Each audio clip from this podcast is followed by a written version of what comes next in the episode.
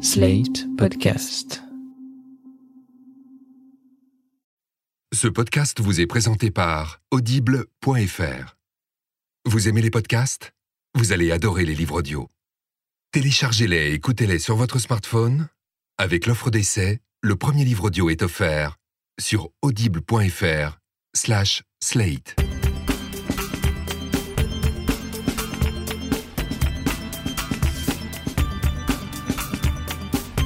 Salut et bienvenue sur le podcast Les sales gosses de Slate.fr. Les sales gosses, c'est une conversation sur les sales gosses en général, les nôtres quand on en a, sur nos parents qui ont un jour été des sales gosses avant de nous demander de leur installer Windows sur leur PC à Noël, sur les sales gosses des autres et sur les sales gosses que nous sommes. Ce podcast, c'est aussi le meilleur moyen que j'ai trouvé pour faire ma psychanalyse gratos et parler des sujets qui me préoccupent. Et le mois dernier, mon obsession, c'était l'appli de rencontre Tinder. Parce qu'en qualité de célibataire en contrat à durée indéterminée, bah, je voulais savoir dans quoi je mettrais les pieds si je me décidais à aller sur Tinder un jour. J'avais invité euh, Mélissa Bounois pour en parler parce qu'elle est super calée en Tinder et parce qu'elle y a rencontré un garçon avec qui ça marche. Et il faut bien que je lui reconnaisse quand même de grandes qualités de VRP à Mélissa parce qu'elle m'a convaincue de télécharger l'appli. En fait, dans le podcast, je faisais un peu la maline en disant haha, mais moi Tinder jamais parce que mon futur mec, je vais le rencontrer par hasard dans l'avion, chez Franprix ou comme dans un film de Cédric Lapiche. Et ben en fait, 48 heures après l'enregistrement, bah, j'ai installé Tinder sur mon téléphone. Ce qui veut dire que je ferai une super bonne recrue pour les témoins de Jéhovah vu ma ténacité et ma volonté. Et donc je vous calme tout de suite, je n'ai rencontré personne grâce à Tinder pendant ces 24 heures, ces 48 heures. Déjà parce qu'il m'a fallu 4-5 heures pour comprendre comment marchait le bordel, puisque j'ai 70 ans. Et puis surtout parce que ça m'a permis de vérifier que sur Tinder, on entre la cour des miracles et Top Gear sur RMC Découverte. Je ne sais pas tellement comment marche l'algorithme, mais visiblement 40% des mecs qui défilaient sur mon écran étaient fans de tuning, avec les photos de voitures et tout ça. 10% de supporters du PSG avec l'écharpe. 20% de mecs qui ont des têtes à bosser à la défense. Et je n'ai rien contre les mecs qui bossent à la défense, simplement, ils ressemblaient tous à mon conseiller bancaire. Et 30% que je mettrais dans la catégorie blaireau, c'est-à-dire qu'ils avaient juste des têtes de connards. Alors il y a bien un mec quand même pour lequel j'ai failli swiper dans le bon sens, je sais plus si c'est à gauche ou à droite. Et c'est pas tellement parce qu'il me plaisait, mais juste parce qu'il avait des cheveux mais tellement magnifiques, super beaux, longs, volumineux, pas de fourche, des super pointes. Et donc j'ai juste voulu le rencontrer pour connaître sa routine cheveux, quoi. Mais en fait, je l'ai pas fait. Alors pour finir, après deux jours, j'ai désactivé mon profil. Je m'y remettrai un jour peut-être, ou un soir un peu bourré, on verra. Alors en attendant que mon célibat prenne fin, j'ai une nouvelle obsession qui dure depuis assez longtemps. Pour ce nouvel épisode des sales gosses, j'ai eu envie de parler règles, vagin, utérus, phénomène utérin. Déjà parce qu'on n'en parle pas assez, ou en tout cas jamais assez. Ensuite parce que nos règles valaient bien 40 minutes d'entretien ou plus, on verra. En l'occurrence euh, avec Cluny qui tient notamment le euh, Tumblr Les Flux de Clu et le journal de ma chatte, enfin pas la mienne, la sienne. J'ai honte de cette blague, mais j'étais obligée de la faire, sinon c'était gâché. Et donc Cluny, euh, qui explore chaque jour le sujet sur le sujet, pardon, sur Internet et dans sa vie. Salut euh, Cluny. Salut. Alors j'ai résumé un peu brièvement et grossièrement l'objet de ton Tumblr, mais est-ce que tu peux euh, détailler un peu c'est quoi et puis et comment ça a commencé et à qui tu t'adresses? Alors en fait, euh, j'ai commencé très vite, en 48 heures, j'ai eu l'idée.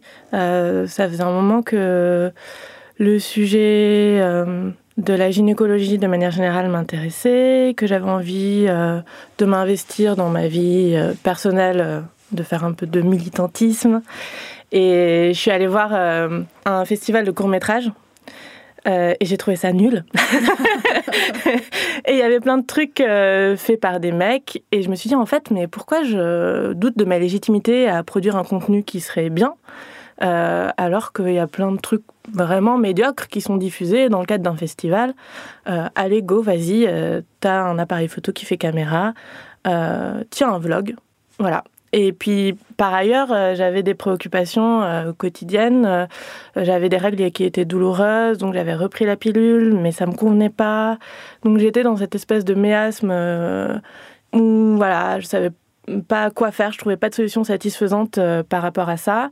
Et donc j'ai décidé d'arrêter la pilule et de documenter cette, cet arrêt de la pilule via euh, des vidéos que je faisais tous les jours, dans lesquelles je renseignerais si euh, je saignais ou pas, comment je me sentais, est-ce que j'avais des troubles de l'humeur, est-ce que j'avais des problèmes de peau, est-ce que ma vulve était différente, est-ce que j'avais des irritations. Et puis je me suis dit aussi que c'était l'occasion euh, d'essayer d'observer mon col de l'utérus, parce que c'était un truc qui me m'intriguait depuis un moment. Et voilà, donc j'ai décidé de le faire tous les jours dans des petites vidéos hyper simples. Euh, donc juste pour qu'on comprenne bien, donc c'est un blog vidéo donc dans lequel on te voit toi t'adresser euh, mm. face euh, caméra. Oui. Donc en fait l'objectif c'était de le tenir jusqu'à ce que j'ai mes premières règles, de documenter un pseudo cycle. Et ensuite j'ai arrêté. Donc aujourd'hui il n'y a plus de vidéos, mais comme c'est un sujet qui n'a pas de fin, je continue à en parler, à essayer de transmettre des choses, d'apprendre des choses et d'apprendre aussi aux femmes et aux personnes qui sont concernées, ça concerne aussi des hommes trans, à se sentir légitimes à parler de ça, à avoir des informations, à ne plus être dans cette position d'impuissance en fait par rapport à ce qui nous arrive et voilà, avoir l'impression de reprendre un peu de pouvoir ou de se sentir mieux avec euh, ce phénomène, euh, somme toute, euh, non seulement naturel, mais en plus qui peut être hyper envahissant dans la vie. Alors juste, on va faire un, petit point sémantique parce que c'est important quand on parle des règles. Est-ce que tu fais partie des gens qui disent règles, menstruation, ou de ceux qui utilisent plein de, plein de paraboles, euh, les, les ragnoutes, les coquelicots, les anglais, tout ça? Non, j'ai tendance, à, j'ai tendance à dire règles. J'avais des parents qui étaient très... Euh, appelons un chat un chat. Donc, genre, ma mère m'a appris le mot vulve. Euh, je me souviens qu'un petit garçon à l'école m'avait dit Mais tu sais pas ce que c'est une chatte? J'étais Ben non, je sais pas ce que c'est une chatte. enfin, si, c'est la femelle du chat, mais. Donc, non, je, dis règle, je n'utilise pas trop de métaphores euh, fleuries. Ouais, mais le, postulat, et même derrière cette incapacité à nommer les choses, c'est euh, il y a l'idée qu'on a du mal à parler des règles, du mal à les nommer. Comment est-ce que tu expliques le fait que finalement, ce soir, en 2017, un sujet euh, encore super tabou hein. ben, je l'expliquer, euh, j'aurais du mal moi toute seule, mais euh, je fais des hypothèses. il, y a, deux choses, je pense. Il y a la difficulté à en parler et il y a le fait que ça soit vu de manière négative. La difficulté à en parler, à mon avis, elle vient du fait que de manière générale, ce qui concerne que les femmes, on trouve que c'est pas très intéressant. Donc du coup, on va pas y accorder de l'importance, on va pas faire en sorte que ça soit même d'un point de vue scientifique, c'est pas trop exploré. On sait que par exemple, euh, le, clitoris, les vues de clitoris, euh, ça date des années 90. C'est un truc qui a été disséqué, observé, vraiment auquel on s'est intéressé très Il n'y a pas de curiosité pour le sexe euh, féminin et son fonctionnement? Je pense qu'il y a non seulement pas de curiosité, et puis après, dans un deuxième temps, il y a un espèce de rejet. C'est considéré quand même comme quelque chose de sale. Euh, dans des croyances, euh, c'est considéré comme diabolique ou voilà, il y a des choses même dans la, enfin surtout dans la culture euh, occidentale, les femmes. On fait tourner la mayonnaise. Voilà, c'est ça. On peut pas s'approcher de la cuisine. Il y a des lieux dans desquels les femmes sont rejetées parce qu'elles ont les règles. Enfin voilà, il y a tout un ensemble de croyances qui, à mon avis, tiennent de la misogynie en fait. Ouais. Et alors, il y a un sujet qui me semble assez essentiel, c'est le, le rapport qu'on peut avoir par rapport à nos propres règles. Moi, je fais par exemple partie des, des filles qui euh, détestent ça. Vraiment, je déteste avoir mes règles et, euh, et ça s'arrange pas euh, en vieillissant et je fais tout pour pas les avoir. Toi, c'est quoi ton rapport à tes règles? Est-ce que tu les, sinon les aimes, est-ce que tu les acceptes? C'est fluctuant. C'est vraiment fluctuant. Je pense que je les déteste pas, mais il y a eu des périodes de ma vie où j'avais pas envie de les avoir, et donc j'ai trouvé des moyens de pas les avoir. Lesquelles, par exemple? Quelle période? Bah, en fait, quand j'ai eu les moyens de pas les avoir, euh, je ne les ai pas eus. Donc juste après l'adolescence, à 19-20 ans, quand j'ai pu m'informer un peu, quand euh, j'ai lu que je pouvais prendre la pilule en continu ou les moyens de Quand tu as compris que c'était possible de s'en affranchir. Ouais. Et puis c'est la période aussi où euh, j'avais une vie sexuelle active, mais en même temps, j'étais pas tout à fait à l'aise avec le fait d'avoir des règles et des rapports sexuels, ou alors avec le fait que mon partenaire sache que j'ai mes règles. Donc, euh, on les cache un peu, on fait en sorte qu'ils ne sachent pas. Si on a un rendez-vous euh, un jour où on sait qu'on va avoir nos règles, on se débrouille pour euh, soit pas les avoir, soit décaler le rendez-vous, soit espérer que. Enfin, on met en place tout un tas de stratagèmes pour que ça soit un non-sujet. Alors qu'aujourd'hui, par exemple, j'ai mes règles et j'ai quand même soit des relations sexuelles, soit j'annonce, bah, j'ai mes règles, en fait, j'ai pas trop envie de faire du sexe, ou bien juste. Enfin voilà, ça se fait de manière beaucoup plus naturelle et ouverte que, que quand j'étais plus jeune. Et est-ce que justement tu te souviens du, du jour, du premier jour, du jour où tu as eu tes règles à l'adolescence? Est-ce que tu as un souvenir précis de ça? Euh, J'ai un souvenir précis du jour où c'était suffisamment. Euh, franc comme saignement pour que je sois allée dire à ma mère euh, j'ai eu mes règles aujourd'hui. Je me souviens que c'était en cours de techno au collège. Et je me souviens que le soir, quand je suis allée dire euh, à ma mère euh, j'ai eu mes règles aujourd'hui, elle est allée chercher dans un placard bien caché une petite boîte qu'elle avait préparée pour moi depuis longtemps. J'ai eu mes règles à 15 ans, donc elle attendait depuis un certain temps. Et c'était une bague. Et donc elle m'a offert une bague quand j'ai eu mes règles pour la première fois. Et je l'ai prise du coup. donc j'ai amené ma bague avec moi. Euh, et j'ai eu un mouvement assez ambivalent parce que dans le même temps, elle était contente pour moi et elle m'a dit voilà, t'as tes règles, je t'offre une bague, c'est un moment important dans ta vie. Euh, voilà, c'est l'occasion de te faire un cadeau. Ah, donc elle l'avait ritualisé. Elle avait, ouais. elle avait ritualisé. Et en même temps, elle m'a dit quelque chose d'autre. Elle m'a dit euh, J'étais vachement inquiète que tu les aies pas avant. Et ça m'a vachement énervée. ça m'a vexée, en fait. Je disais, ah, mais pourquoi tu t'inquiètes? Enfin, pourquoi ça t'inquiète? Euh, On s'en fiche, euh, ça va Enfin, qu'est-ce que ça peut faire? Et du coup, du coup, je me souviens que je suis, je suis repartie un peu agacée avec ma bague. voilà. J'en ai jamais reparlé avec elle. Donc, je sais pas du tout comment elle avait eu l'idée de, de, faire ça et si elle a senti mon agacement, je suis pas sûre en fait de l'avoir vraiment verbalisé comme ça. Enfin, j'en ai pas reparlé avec elle. Et est-ce que c'est un sujet dont tu parlais assez facilement avec tes, avec tes copines euh, à l'école, tout ça? Non? Non, non, non. En fait, euh, je suis plutôt euh, pudique. Enfin, c'est plutôt un truc pudique. C'était pas non plus une grosse honte. Je savais que c'était normal. J'avais pas de grosses craintes, genre j'avais des copines qui avaient peur que si elle porte un pantalon blanc, euh, il y a une tache rouge et tout. Moi, ça me tracassait pas trop, mais j'en parlais pas quand même.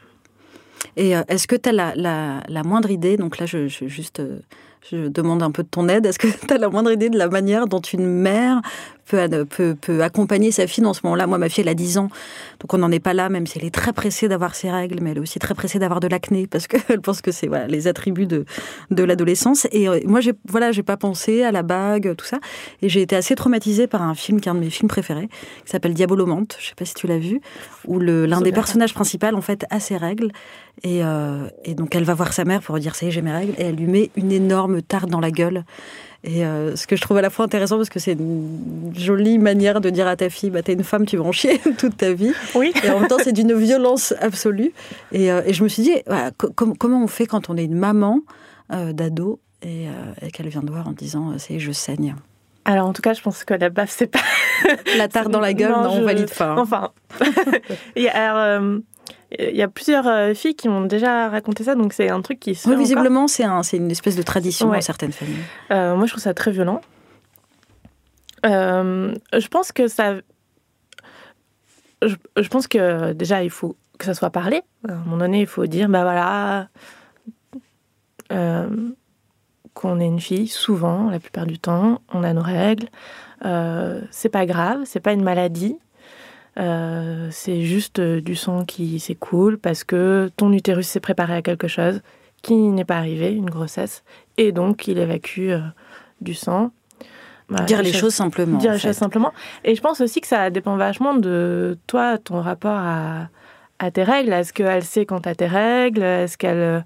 voilà, je pense que si on a une mère qui, à chaque fois qu'elle a ses règles, et au fond du seau, traumatisé pendant une semaine ou se plie de douleur, c'est forcément une appréhension pour, euh, pour son enfant. En fait, c'est ce qui m'angoisse un peu, ouais. Mm. Parce je pense que, ça dépend beaucoup de voilà, ton propre rapport à ça. Est-ce que tu exprimes là-dessus hein? Est-ce que voilà, ce que tu exprimes Moi, je te disais que, que je déteste avoir mes règles. Je ne saurais pas vraiment dire euh, pourquoi. Euh, en même temps, ça me semble très simple, c'est que juste qui peut adorer l'idée de saigner pendant 5 jours ou 6 jours. Alors moi, en plus, ça dure très très longtemps. Euh, j'ai mal, euh, mm. je suis pas bien, j'ai un, on y reviendra, mais j'ai un syndrome prémenstruel hardcore. Et, et c'est vrai que quand je les ai, ma fille, elle m'entend dans les toilettes hurler en disant Ah putain, merde, fais chier. Enfin, tu vois. Donc, je vois quand même l'image d'un truc pas, pas franchement franchement positif. Mm. Et, euh, et, ça veut bien dire que euh, j'ai 38 ans, mais j'ai pas fait la paix avec mes règles. Et du coup, ça, ça m'inquiète un peu sur le, ce que je transmets de, de, ça. Je pense que si les règles pour toi, c'est un truc désagréable, c'est normal que tu fasses pas la paix avec. je pense qu'il faut. Euh, la vie d'une femme est traversée de nombreuses injonctions. et faire la paix avec ses règles, à mon avis, c'est, enfin, dire qu'il faut faire la paix avec ses règles, c'est juste une injonction. C'est pas une obligation. C'est pas une obligation. Si tes règles, c'est horrible. Si par exemple, tu souffres d'endométriose, qui est une maladie euh, qui fait que les règles sont très très douloureuses, bah, enfin, je vois pas pourquoi on te demanderait de faire la paix avec ça. Mm. Je pense qu'il Et faut de juste faire des claquettes quand t'as tes règles. Voilà, juste, je pense que tu peux lui dire en revanche euh, que c'est pas une fatalité, c'est-à-dire que toutes les femmes n'ont pas des règles euh, qui sont douloureuses, que d'ailleurs, si les règles sont très très douloureuses, il y a peut-être Un problème un physiologique. problème ouais. et ça mérite euh, de se pencher dessus. Et puis, euh, et puis quand même, on dispose d'un certain nombre de moyens pour réduire la douleur ou pour ne pas avoir ces règles et que ça serait bête de ne pas y recourir. Après, il y a toujours une question euh, qu'on prend des médicaments ou une contraception ou des trucs hormo- hormonaux, de, euh, des bénéfices et, Et du risque. Et du risque. Euh, on a vu euh, ces dernières années quand même beaucoup de choses sur euh, la pilule et sur le fait que c'était pas anodin. Et bon, je pense que c'est important aussi de, de le rappeler. Mais, mais voilà, moi, mon parti pris, c'est de dire on n'en sait pas assez pour faire des choix éclairés. Et donc, voilà, amassons le plus d'informations possible pour que quand on prend la décision, soit euh, de ne pas prendre de contraception et d'avoir des règles et d'avoir mal, qu'on le fasse en sachant que on préfère ça plutôt que, par exemple, être sous hormones et avoir euh, une baisse de libido ou euh, des troubles hum, psychiatriques, enfin dépressifs. Enfin voilà, Qu- qu'est-ce qu'on choisit? Mais au moins on choisit. On a l'impression un petit peu d'être en, En connaissance de en cause. connaissance de cause et de reprendre un peu le pouvoir sur euh, ça. Alors, on n'en sait pas assez sur les, sur les hormones, sur la pilule en continu, mais on n'en sait pas non plus assez sur les, les protections euh, hygiéniques, comme on dit euh, souvent pudiquement. Et moi, je fais partie des gens qui sont euh, traumatisés par les histoires de, de chocs toxiques liés aux tampons. On connaît tous une amie d'amis qui se fait amputer des deux jambes parce qu'elle a eu un, choc toxique. Est-ce que ça te... Enfin, je, connais ta réponse, j'imagine que ça te choque, mais qu'on ne connaisse pas, encore une fois en 2017, la composition exacte de ce qu'on va s'insérer dans le corps plusieurs jours par semaine pendant plusieurs années quand on est usagère de tampons. Il y a Oui, un problème sûr. quand même. Il y a un gros problème. Après, outre la composition euh, des tampons, parce qu'on peut se poser la même question sur nos vêtements et les produits toxiques, c'est le fait qu'on n'ait pas étudié euh, dans quelles conditions euh, le syndrome du choc toxique se développe. Parce qu'en fait, on, sait ce qui se passe, mais on ne sait pas pourquoi ça se passe chez telle personne. Et finalement, il y a un ensemble de recommandations. Donc, les recommandations, c'est de ne pas garder un tampon trop longtemps ou un autre, ou une autre protection hygiénique, parce qu'en fait, finalement, les derniers choses que j'ai lues disent qu'avec une coupe menstruelle, il y a un risque aussi de syndrome de choc toxique. Avec la fameuse cup euh, dont oui. on parle Et même avec les opérations, à partir, à- en fait, à partir du moment où il y a du sang retenu dans le vagin et au contact des muqueuses, euh, il y aurait un risque euh, de syndrome de choc toxique. Donc c'est juste le fait que du sang soit retenu euh, au contact des muqueuses qui provoque l'inverse de ce qui se passe donc avec la serviette hygiénique où ça s'écoule. c'est ça. Mais c'est augmenté par les tampons, a priori, et euh, sûrement que la composition des tampons y est pour quelque chose. Mais euh, enfin, c'est très hypothétique, quoi, on n'en sait rien. Alors, il y a un, service à Lyon euh, cette année qui a décidé d'enquêter sur ça, qui a demandé à des femmes de leur envoyer leurs tampons. Donc, j'espère qu'il y aura des informations un peu plus claires. Mais aujourd'hui, on, recommande de ne pas garder un tampon trop longtemps et surtout dès qu'on a des symptômes type diarrhée, vomissement, fièvre, tout de suite enlever son tampon et éventuellement se rendre aux urgences. Et techniquement, ne pas garder un tampon longtemps, c'est combien Je crois que c'est Longtemps 5-6 heures. Ouais. Parce que je ne suis Ah, absolument Moi, pas parce déjà que fait beaucoup je garde plus un que tampon au moins ouais. 12 heures Bah, très pareil. régulièrement. Mais bon, Ah, donc il y a des conseils qui sont quand même très compliqués à appliquer euh, dans la vraie vie. Après, je pense qu'il il faut être vigilant, mais il faut aussi se rassurer. Euh, il y a quand même que quelques cas. ah, on, on entend bien sûr toujours parler des cas les plus graves et c'est important qu'on tienne en compte, mais c'est quand même un risque euh, qui est assez faible. Encore une fois, on peut mesurer le bénéfice-risque. Moi, je prends le risque de garder un tampon 12 heures parce que Alors, tu, tu disais, il y a, y un peu le risque avec les, la cup aussi, mais j'ai l'impression qu'il y a une espèce de. Alors, c'est pas le bon mot, hein, de hype, ou en tout cas, on parle beaucoup de la cup, qui est donc. euh, c'est très compliqué à décrire, mais c'est une espèce de, d'entonnoir à chatte, en fait. c'est ça, c'est la forme d'un Oui. entonnoir, et c'est un réceptacle pour les règles qu'on va euh, un entonnoir Euh, fermé, du coup. fermer. Mm. et qu'on va donc s'insérer et vider régulièrement dans les lavabos. Est-ce que c'est la, la panacée, comme on nous le dit beaucoup, et notamment les usagères, elles en sont visiblement très contentes? Je pense pas que ça soit la panacée, je pense que ça a bénéficié d'autant de communication et de publicité juste parce que c'est nouveau et que ça nous offre un choix supplémentaire et que ça a quand même des avantages, il me semble, déjà écologiques ça se reporte plusieurs fois, y a, on ne crée pas de déchets. C'est fait en silicone médical, donc il n'y a pas, comme dans les tampons, ça n'a pas été blanchi, lavé, il n'y a pas de traces de javel ou je ne sais quoi dedans. Tu peux l'avoir tout le temps avec toi, enfin, c'est juste un objet à avoir tout le temps avec toi, pas comme un tampon où il faut faire des recharges, aller en, chercher, en acheter quand on n'a plus, enfin voilà. Là, on a juste, euh, on a une cup qu'on lave, c'est ça, régulièrement, et qu'on peut garder quoi, plusieurs années? Oui. Le plastique peut un peu euh, se colorer, mais en fait, il est toujours, il est pas poreux et c'est assez. Et, ça coûte combien? Alors, il y a quelques années, ça coûtait assez cher, euh, jusqu'à 30 euros. Aujourd'hui, il me semble que pour 15 euros, on peut trouver une cup. Je crois que les fleurs cup qui sont fabriquées en France en plus sont à 15 euros. On peut en trouver dans les magasins bio, dans certaines pharmacies ou sur internet très facilement. Et est-ce que euh, peut-être que pourquoi pas avec les cups aussi Est-ce que tu penses, je sais pas si ça existe dans certains pays, mais qu'il faudrait, je me suis dit ça il y a pas longtemps, des distributeurs de tampons et de serviettes hygiéniques un peu partout dans la ville, comme on en a pour les pour les préservatifs. Donc euh, à l'entrée des pharmacies, euh, sur le lieu de travail. Enfin moi ça m'est arrivé mille fois d'arriver le matin au boulot et tu as toujours ce moment gênant où tu es obligé de demander à ta voisine de de bureau et elle te le passe comme ça, comme si elle te donnait une dose de crack sous, la table. Ce serait pas plus simple si on avait des, distributeurs? Je pense que ça serait vachement plus simple. Je pense que ça serait très cher du coup, mais je pense que ça, ça, ça nous sauverait de maintes fois. Mais aussi peut-être juste si le fait qu'on ait des règles soit quelque chose de normalisé et plus honteux, on pourrait demander facilement euh, à sa collègue de nous filer un tampon ou à dire à son patron Je suis désolée, mais j'ai mes règles, il faut que j'aille m'acheter des tampons. Sauf qu'on n'en est pas là du tout. Sauf que non, enfin, moi en tout cas, j'en suis pas là.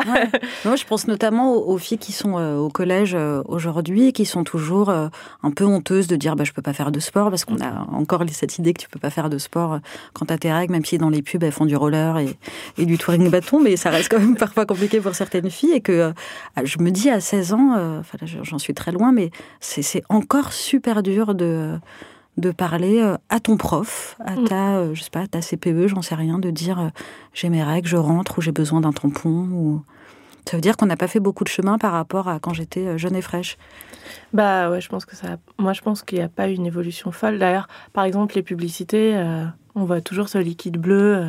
Bon, il y a quelques exceptions. Les publicités françaises, j'ai l'impression qu'aux États-Unis ou dans le monde anglo-saxon, il y a quelques efforts, mais. Ouais, de manière ponctuelle, il y a quelques publicités, mais bon, ça, reste. Mais comme tout ce qui concerne euh, l'anatomie féminine, euh, enfin, ouais. Euh, par exemple, dans les manuels de SVT au collège, il y a toujours ce truc de. on voit des organes, on voit un pénis, des testicules, un gland, de manière très détaillée, détaillée alors qu'il y a encore des illustrations dans lesquelles il n'y a pas de clitoris qu'on regarde d'une vulve, ou des, par exemple, à mes connaissances, le fait qu'on. Alors, un peu moins en France qu'aux États-Unis, dans les pays anglo-saxons, mais euh, le fait qu'on parle de vagin pour désigner euh, une vulve, c'est quand même vachement, euh, vachement dommage, quoi. Puis c'est faux, quoi. Oui, techniquement c'est faux, anatomiquement c'est faux. Anatomiquement, on a une vulve qui est l'organe extérieur et un vagin qui est l'organe intérieur. Et moi, je l'ai tellement intégré ça que effectivement, je dis vagin beaucoup plus facilement que mot vulve. Et je pense même que que je dois rougir en fait ou pouffer quand je dis vulve encore. Ouais. C'est pas, réservé aux garçons, aux, ah aux hommes dont on dit qu'ils sont tout de suite un peu débiles dès qu'ils doivent parler du sexe féminin. Nous aussi, les filles, on peut être euh, gênés. Et d'ailleurs, euh, enfin, je pense que c'est bien que tout le monde soit informé, mais ça me, je suis vraiment navrée que des femmes euh, ne sachent pas à quoi ressemble leur vulve. Et donc, dans la suite du journal de ma chatte, j'ai eu envie d'organiser des ateliers où des femmes ou des hommes trans se réunissent euh, pour parler de gynécologie, de rapport à son corps, à ses règles, à son cycle menstruel. Et il y a beaucoup de femmes qui racontent qu'elles n'ont jamais regardé leur vulve. Donc le fait de se placer devant un miroir mm. euh, et de même sans miroir de toucher avec les doigts déjà, avec les doigts. Mm. qu'ils l'ont jamais fait. Et tu les comment ça se passe du coup? Tu les encourages à le faire? Bah oui, moi j'encourage tout le monde à le faire. Mais après, ben, pas de pression quoi. si on n'a pas envie de le faire, euh, si ça fait peur, on le fait pas. Mais Enfin, c'est, incroyable quand même qu'on, qu'on n'ose pas regarder une partie de son anatomie. Ça viendrait à la personne euh, de se dire Oh non, je regarde pas mon pied. tu vois, c'est, fou. Et je crois que j'ai lu, euh, peut-être j'ai une bêtise, mais que tu as acheté des spéculums. Oui, et bah, du coup, pour regarder mon col de l'utérus, j'ai dû acheter des spéculums. Du coup, sur Amazon, j'ai commencé, j'ai commandé une énorme boîte de 100 spéculums que ma voisine a récupéré pour moi et sur laquelle il y a écrit en gros spéculum vaginaux. Petit moment de malaise au moment de récupérer ton colis. Voilà. Euh, et du coup, euh, bah, j'ai pas utilisé les 100, mais euh, j'en ai utilisé quelques-uns. Je suis arrivée à avoir mon col de l'utérus, donc ça c'était trop bien. Et puis du coup, je les distribue à qui on veut pour examiner son col de l'utérus. Là, il y a un côté plus performatif qu'autre chose au quotidien, c'est pas très utile de savoir comment est fait son col de mais on en parle beaucoup quand quelqu'un tombe enceinte. Euh, on parle beaucoup du col de l'utérus qui s'ouvre au moment de l'accouchement, etc. Et en fait, il y a beaucoup de personnes qui savent pas exactement à quoi ça correspond. Qu'est-ce que c'est euh, Il est dilaté, qu'est-ce que ça veut dire Donc, c'est quand même assez intéressant de savoir à quoi ça sert. Et puis, ça permet aussi de, de comprendre que le vagin, c'est un, un orifice qui est refermé par le col de l'utérus, que donc on ne peut pas perdre un tampon, que euh, le, sang il s'écoule par là, il y, a, un peu de perméabilité entre l'utérus et le vagin. Enfin, ça, ça permet quand même d'expliquer un tas de trucs et de comprendre un tas de.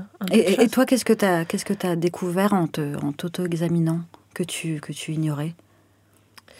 J'ai découvert que, par exemple, euh, les parois du vagin sont pas euh, lisses euh, qu'il y a plein de petits, des petits points, de petits points, de, de, morceaux de chair, quoi. Que c'est pas quelque chose de complètement lisse comme, je sais pas moi, du, caoutchouc, quoi. Euh, que du coup, c'est, bah, je le savais déjà, mais de l'éprouver, c'est très extensible. Donc un, vagin, quand il y a rien dedans, il est tout serré en fait, et il n'y a pas d'espace, quoi. Il y a pas de vide. J'ai découvert aussi la couleur de, de la muqueuse, le fait que le col qui varie d'ailleurs selon les femmes. J'ai touché mon col d'utérus. J'ai eu l'impression que ça j'ai la, la, sensation, euh, je la compare avec euh, des lèvres. Je trouve que ça ressemble à la même sensation que les lèvres. Donc pour le coup, c'est lisse, c'est un peu tendu. Parfois, c'est mou. Pareil, ça dépend des moments du cycle. plein de choses, euh, plein de choses. Et alors, il y a des personnes qui connaissent notre anatomie féminine mieux que nous, c'est les, c'est les gynécos, hommes ou femmes d'ailleurs. Moi, j'ai un gynéco-homme. qu'est-ce que, c'est quoi ton rapport déjà à ton, à ton ou ta gynéco? D'ailleurs, tu as une femme ou un homme? Alors, j'ai pas de gynéco déjà pour commencer euh, J'ai décidé de faire mon suivi gynécologique, de demander à mon médecin généraliste de faire mon suivi gynécologique. Donc ça c'est possible déjà C'est possible. On n'est pas obligé d'aller voir un gynéco quand on est une femme On n'est pas obligé du tout. Euh, par contre c'est important d'avoir un suivi gynécologique mais dans des conditions qui ne sont pas tout à fait les mêmes que celles qu'on nous dit. Les médecins généralistes peuvent faire un suivi gynécologique, elles peuvent, euh, ils, ils ou elles, peuvent faire des frottis, ils peuvent prescrire la pilule, ils peuvent prescrire des contraceptifs. Euh, ils sont les sages-femmes également et les gynécos bien sûr. Moi, je n'ai pas vécu, je n'ai pas été maltraitée au sens euh, le plus pousse, enfin la violence euh, médicale dont on parle beaucoup en ce moment. Je ne dirais pas que j'ai subi une violence médicale, mais par contre, je me suis toujours sentie un peu bousculée ou malmenée dans cette position où en fait tu dis pas vraiment euh, ce que tu veux demander. Mais à cause malmené à cause de ce qu'on te dit ou à cause de ce qu'on touche? Plutôt à cause de la manière dont l'entretien est mené. Mmh. Ça va vite. Euh, on te demande de te mettre nu, c'est quand même pas une position hyper agréable. Et ce qui donc, on peut le rappeler, n'est pas obligatoire du tout. Tu n'es pas obligé de te mettre nu chez mmh. le gynéco ou chez ton médecin. Tu peux juste euh, enlever ta culotte, garder ton haut. et si ensuite il veut t'examiner les seins, tu peux te rhabiller et enlever ton haut la position gynécologique est quand même une position pas, pas très agréable. Il y a d'autres façons de faire d'ailleurs. Tu veux dire, on n'est pas obligé d'avoir les pieds dans les étriers On n'est pas obligé d'avoir les pieds dans les étriers. Alors, déjà, j'ai découvert un truc fantastique. Il y a des gynécos qui n'ont pas d'étrier, qui ont simplement un espèce de d'appui cuisse, où juste on pose sa cuisse et on n'a pas genre le, talon du pied dans l'étrier et les genoux qui flageolent. Déjà, c'est pas mal. Ce qui est très désagréable. Ce qui est très désagréable surtout qu'on est un peu stressé. Mm. Euh, donc il y, a ça, il y a d'autres positions, euh, la position où on est couché sur le côté, qui s'appelle la position anglaise, qui peut permettre d'examiner, où on se sent quand même un peu moins exposé que les jambes ouvertes. Puis on est couché sur tout son long, donc c'est plus confortable. Et j'ai lu aussi qu'il y avait des, des médecins qui pouvaient examiner des femmes en est, juste en étant assise sur le bord de ta chaise. Donc tu avances bien les fesses sur le bord de la chaise et on peut examiner euh, les femmes comme ça. C'est aussi important de savoir que l'examen gynécologique euh, clinique n'est pas forcément intéressant en fait. On le pratique euh, souvent alors qu'il n'apporte pas d'informations pertinentes. Par exemple, pour se faire prescrire une pilule, faire un frottis, ça n'a aucun intérêt une prise de sang et un entretien suffisent. Le frottis ne va pas apporter d'informations intéressantes sur est-ce qu'on peut prendre la pilule ou pas. Euh. Mais alors pourquoi est-ce que c'est systématiquement On m'a toujours fait euh, des frottis et tout le reste juste pour une prescription, un renouvellement Eh ben. euh, je vais pas répondre à la place d'un médecin. Aujourd'hui, les recommandations pour les frottis, c'est déjà pas avant 25 ans. C'est pas utile parce qu'en fait, quand on fait un frottis, on cherche des modifications de cellules qui pourraient euh, mener à terme à un cancer du col de l'utérus. Or, on sait que ces cellules, elles mettent beaucoup, beaucoup d'années à se développer et à se transformer en cellules cancéreuses. Donc, on n'a pas besoin de faire un examen dès le début de la vie sexuelle. On peut attendre 7 à 8 ans avant le début de la vie sexuelle. Et comme en général, la moyenne, c'est 17-18 ans, aujourd'hui, les recommandations, c'est pas de frottis avant 25 ans. Et après, ça serait plutôt un frottis tous les 3 ans. Moi, j'ai 29 ans bientôt 30. Euh, je pense que j'ai subi un frottis par an à partir de mes 17 ans. moi aussi, pareil. Donc, 17, 18, 19, 20, 21, 22, 23, 24, 25, 9 frottis surnuméraires, inutiles, euh, désagréables, qui m'ont coûté de l'argent, qui ont coûté du temps au gynéco, qui ont coûté de l'argent à la sécu, qui ont envahi les labos. c'est vraiment un non-sens total. Et euh, ça provoque beaucoup de stress. Et moi, je pense même que ça a conduit à l'effet contraire, c'est-à-dire que je pense qu'il y a des, beaucoup, beaucoup de personnes qui ne vont pas chez les gynécos précisément parce, qu'elles redoutent le frottis, et qu'en fait, on n'a pas besoin de leur faire. Alors, il y a, un, sujet euh, sur lequel euh, moi jamais aucun gynéco n'a été euh, ne m'a aidé, c'est le syndrome prémenstruel. comment est-ce que tu le décrirais à la fois en général et pour toi autrement que les gorges de l'enfer? Pour moi, c'est ça. la spécificité du mot syndrome, c'est que ça recouvre tout un tas de manifestations. Et je pense qu'on ne le dit pas assez. Et c'est pour ça qu'on a beaucoup de personnes qui ont du mal à se retrouver dedans. Euh, donc c'est l'ensemble des manifestations qui surviennent euh, juste avant les règles ou pendant les règles. Donc juste avant, c'est quoi? C'est 2-3 jours avant? Ouais, voire 4-5. Et donc ça peut aller euh, du trouble de l'humeur, à la fatigue, des douleurs. Alors des douleurs, ça peut être des douleurs, par exemple mal au dos, mal dans le bas-ventre, mal au... Est-ce qu'on pourrait identifier les reins Une prise de poids? Prise de poids. Sein gonflé. Ah oui, sein gonflé. là, j'énumère mes, mes symptômes, moi. Sein gonflé, douleur au sein. Il y a, chez des personnes, ça déclenche des migraines. Enfin, c'est vraiment très, très, très, très, très varié. Et parfois, tu peux cumuler euh, tu Peux cumuler. Euh, ça peut être variable. C'est au cours de ta vie, tu n'as pas forcément le même syndrome menstruel. Ça dépend des cycles aussi. Il y a des cycles où vraiment t'en chies plus que d'autres. Euh, Et toi, toi, t'as tiré quoi à la grande loterie du, du SPM Alors, moi, à la grande loterie, j'ai compris après 10 ans euh, de règles que si j'avais envie de mourir euh, trois jours par mois, c'était parce que j'allais avoir mes règles. Et ça, ça a vraiment été un soulagement immense. Parce que... Tu parles de quoi De symptômes dépressifs Oui, de, oui vraiment, j'ai envie de mourir, quoi. J'ai envie que ça s'arrête, quoi. ouais. Et euh, ayant eu un épisode dépressif, pendant très longtemps, ça m'a fait peur parce que je savais pas que ça allait s'arrêter dans deux jours. Donc c'était terrible. C'était vraiment deux jours terribles euh, où euh, vraiment c'est difficile de se lever pour aller travailler. Je me sens nulle. Euh, tout est dur à faire, quoi. Comme vraiment un, un trouble dépressif, quoi. Couplé au fait qu'on peut se sentir un peu moche en plus. ouais. Bah, une estime de soi physique, un peu, les boutons, tout ça. Mm. Et comment, euh, comment tu gères ça là? Comment on gère quand, bah, maintenant que on a envie de se foutre en l'air euh, bah, jours maintenant que je sais que dans 48 heures ça sera passé, j'embrasse pas mon mal-être, mais presque quoi. Je me dis ok, là ça y est, t'es trop mal. Je regarde, alors il y a ce truc formidable qui est Clou, donc qui est une application qui permet de noter euh, quand on a règles et qui calcule son cycle. Au bout de plusieurs cycles, il fait des espèces de statistiques et ça permet de se repérer. Bon, c'est un équivalent à la bonne vieille méthode des croix dans l'agenda, mais comme je ne faisais jamais les croix dans l'agenda. Donc déjà, j'ouvre au clou et je dis ah ok, je vais avoir mes règles dans trois jours. C'est donc mon syndrome prémenstruel. Euh, tu n'es pas euh, horrible. tu ne vas, enfin voilà, tout va bien. Euh, dans deux jours, ça ira mieux. Et du coup, ça change ta façon de te considérer quoi. Tu dis ok, t'es es trop mal. Accepte que t'es trop mal. Chouine pendant deux jours.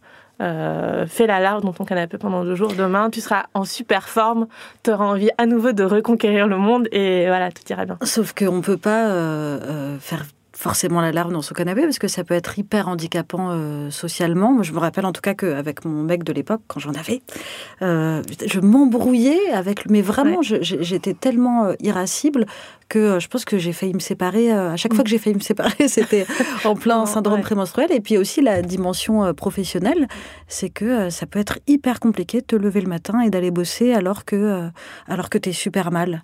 Et ça aussi, c'est très compliqué à expliquer à ton chef, à tes collègues. Euh, comment on fait, Bah, je pense qu'il faudrait pouvoir le dire, mais oui, c'est compliqué. Et en plus, il y a ce truc, je pense que pour moi, ça a joué. On se défend tellement euh, contre les clichés euh, des femmes susceptibles, irascibles pendant leurs règles. Le fameux Oh, t'es chiante à tes règles. Voilà. Mm on veut tellement s'en défendre que du coup après c'est dur de dire bah oui en fait j'ai mes règles et je suis trop mal. Euh, donc on est un peu prise dans ce dans ce truc là oui parce que à la fois effectivement on dit ça et puis d'un autre côté il y a la réalité du syndrome euh, prémenstruel et moi je vois qu'avec mes copines on est prise entre ces deux là où je dis euh, parfois à des mecs bah, ça va c'est des règles c'est pas non plus et en même temps oui c'est des règles et j'ai envie de me jeter dans le canal. Donc il y a, les, deux et, et c'est compliqué quand même de gérer ce double discours qu'on doit avoir Ouais, bah, je pense que oui, effectivement, c'est compliqué. Je pense qu'il faut quand même rappeler que ça dépend des femmes et qu'il y a des femmes euh, pour qui c'est tout à fait euh, indolore d'avoir ces règles et ça passe comme une lettre à la poste. Et puis aussi, encore une fois, que ça peut varier, que c'est pas à chaque fois pareil. Dans une vie, tu veux dire on peut... Et est-ce que, on en est très très loin nous euh, en France, mais est-ce qu'un débat sur, sur l'idée d'avoir des jours de congé ou un jour ou deux jours de congé euh, mensuel pour les femmes, ça te semble pertinent? Bon, déjà, je pense que c'est complètement utopique. ça n'arrivera jamais. Ça n'arrivera jamais. Enfin, de notre vivant, certainement pas. Je pense que plus que décréter que les femmes ont besoin de deux jours euh, par mois, juste euh, qu'il y ait une tolérance à la fois de la part des médecins et à la fois de la part des entreprises à ça, déjà, ça serait à mon avis plus réaliste et plus surtout plus juste. D'autant plus que, euh, bah, par exemple, il y a des, personnes trans qui ont leur règle, ou enfin voilà. C'est pas, en plus, c'est difficile d'attribuer ça juste aux femmes. Je sais pas trop à quelle catégorie on pourrait l'attribuer. Est-ce que les femmes ménopausées n'y ont plus droit? Est-ce que les, enfin, ah, on rentre dans, un truc. Euh, hyper complexe. Et puis on n'en est pas là, effectivement, comme tu le dis. Alors, il y a donc le, rapport euh, au, boss, aux collègues, tout ça, et il y a le rapport au, dans le couple euh, hétéro ou homosexuel, peu importe. Euh, est-ce que c'est un, un, sujet, euh, les règles ça a été un sujet dans, dans, tes couples à toi et dans ton couple? Dans mon couple actuel, forcément, vu que ça, ça, ça, me préoccupe quand même beaucoup. Je fais plein de choses autour de ça, ça me prend du temps, donc c'est forcément. Je l'ai politisé en, faisant le journal de ma chatte et tout, mais forcément, c'est quelque chose qui est présent. Et du coup, c'est facile, enfin, c'est plus facile aussi en l'ayant politisé de revenir en parler d'un point de vue personnel en fait. Ah, tu disais au début du podcast, on parlait de sexualité pendant, le, pendant les règles. Euh, est-ce que c'est si simple? Moi, je fais partie des gens qui n'y arrivent pas trop. Je l'ai un peu fait et j'ai un, souvenir un peu hardcore. Euh, de sang sur le mur. Enfin, parce que du coup, tu as des sécrétions, tu as du sang, ça peut se retrouver sur tes mains. Et le matin, je me suis levée, il y avait une trace de main euh, sur mon mur et je me dis, mais mon Dieu, je vis dans un épisode de Dexter. Et ça m'a un peu traumatisé. Mais enfin, tu vois, c'est pas si simple, y compris quand on est euh, engagé euh, sur mm. ces terrains-là et te dire, j'accepte mes règles, il faut que ce soit accepté. On peut être un peu honteuse et même pas oser dire à son mec bah, j'ai mes règles est-ce que ça te dérange si on le fait quand même parce que j'ai très envie? Mm en tout cas, on peut le faire. Je pense qu'il y a et c'est encore cette idée qu'en fait, non, c'est pas possible. Il n'y a, pas de contre-indication. Il n'y a pas de contre-indication. on peut le dire. Il n'y a pas de contre-indication. Après, est-ce que c'est pratique Est-ce qu'on en a envie? C'est autre chose, tu vois.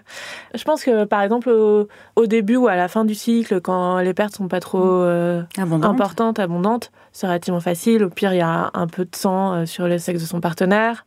Bon, ça, c'est pas trop dramatique. Quand c'est un peu plus abondant et qu'effectivement. Mais bon, enfin, tu peux mettre une serviette sur ton lit ou, faire, ou pratiquer du sexe sans pénétration. En fin de compte, il y, a pas mal de choses qui sont possibles. Ça dépend. mais encore une fois, ça dépend ce dont on a envie. Il y a, y a une autre protection hygiénique menstruelle dont on n'a pas parlé, c'est l'éponge. Ah oui, j'ai entendu parler de ça, mais sans comprendre ce que c'était. En, bah, en fait, c'est une éponge naturelle ou synthétique, mais une, éponge, quoi, euh, que tu mouilles un peu pour que ça elle puisse euh, s'insérer. S'insérer. Tu l'insères et elle va gonfler et absorber euh, le sang. Et donc après, tu la sors en tirant dessus. Tu la et tu peux avoir un rapport avec pénétration. Et du coup, comme c'est, tu vois, comme c'est mou et malléable, la pénétration se fait plus facilement qu'avec un tampon. Ça, peut se faire avec un tampon. Il y a des personnes qui le font, mais c'est un peu plus compliqué vu que c'est c'est rigide et tout. Avec une éponge, ça se fait facilement. C'est pas doux, tu vois, ça fait pas trop mal. Et du coup, ça absorbe quand même le sang, donc il n'y a pas de sang qui, trop qui s'évacue. Et euh, en, tout cas, dans tout ça, il y a quand même une, euh, l'idée que le euh, sang a une charge symbolique euh, assez forte. On parlait du syndrome prémenstruel. Il y a un, papier qui a été publié il n'y a pas très longtemps qui expliquait qu'en fait, dans certaines cultures, le syndrome prémenstruel n'existait pas. C'est-à-dire que les femmes en étaient euh, épargnées et ça induit l'idée que c'est culturel et que ça devient une construction mentale. Qu'est-ce que, qu'est-ce que ça t'inspire, cette idée-là qui est assez étonnante en fait? Je pense que ça renvoie à des concepts déjà compliqués sur la présence de certaines pathologies dans différentes cultures, par exemple au niveau des troubles psychiatriques, on sait que c'est très variable. Euh, mais du coup, peut-être qu'on peut se poser de comment c'est évalué ou qu'est-ce qu'on autorise les personnes à dire. Bref.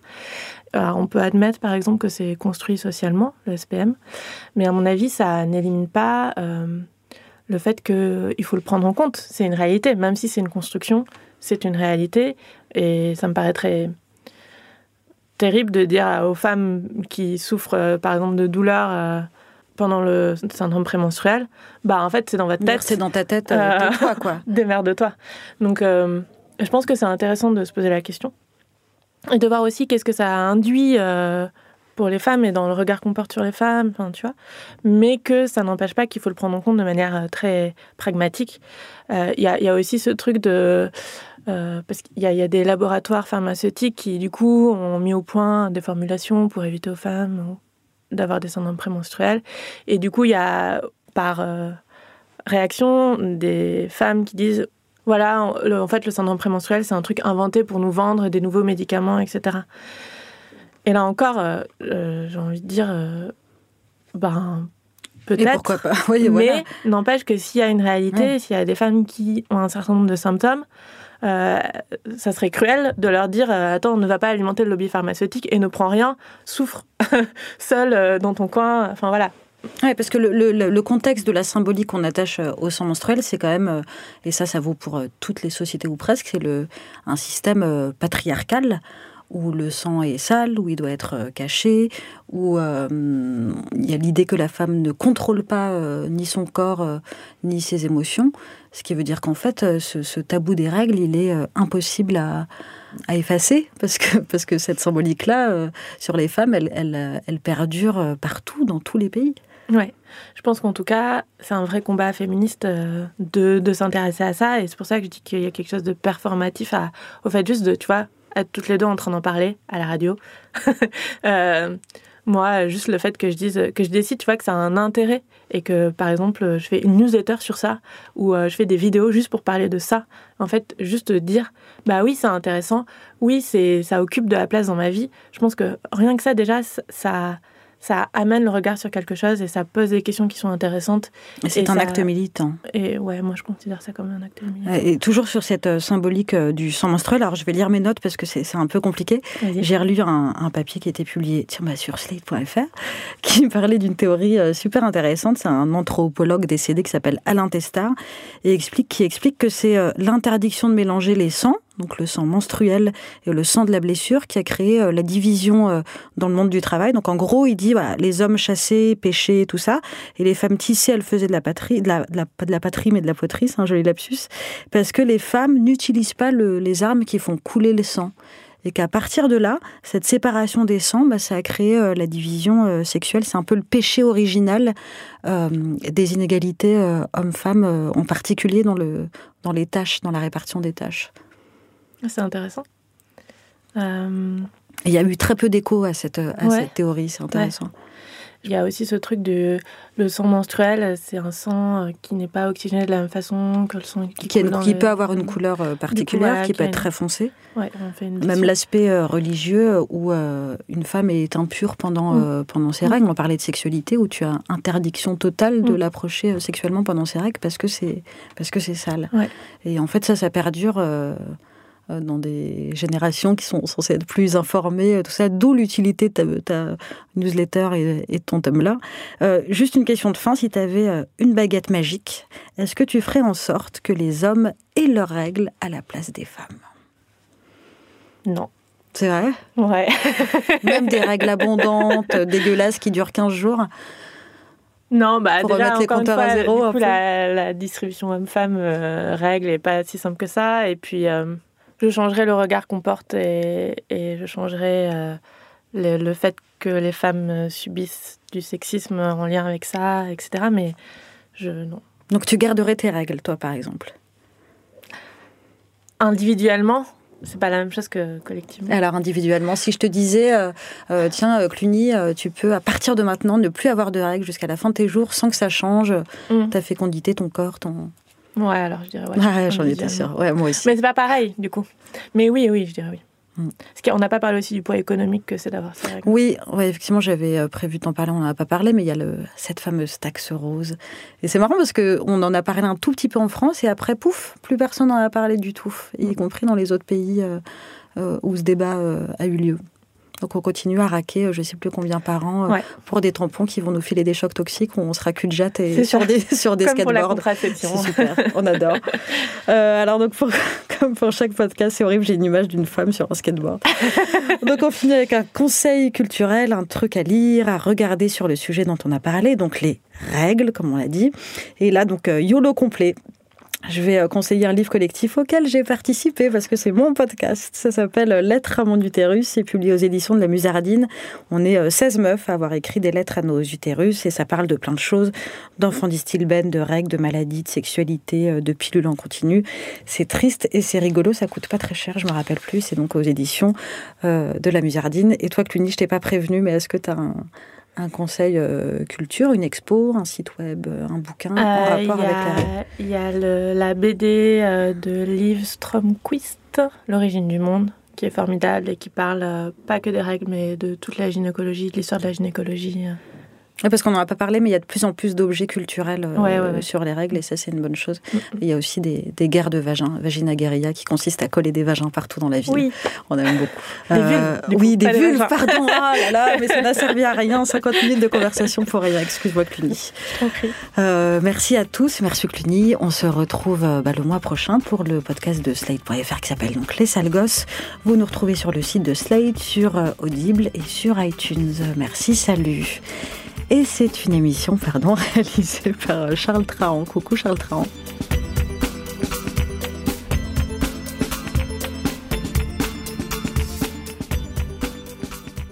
Ce podcast vous a été présenté par audible.fr.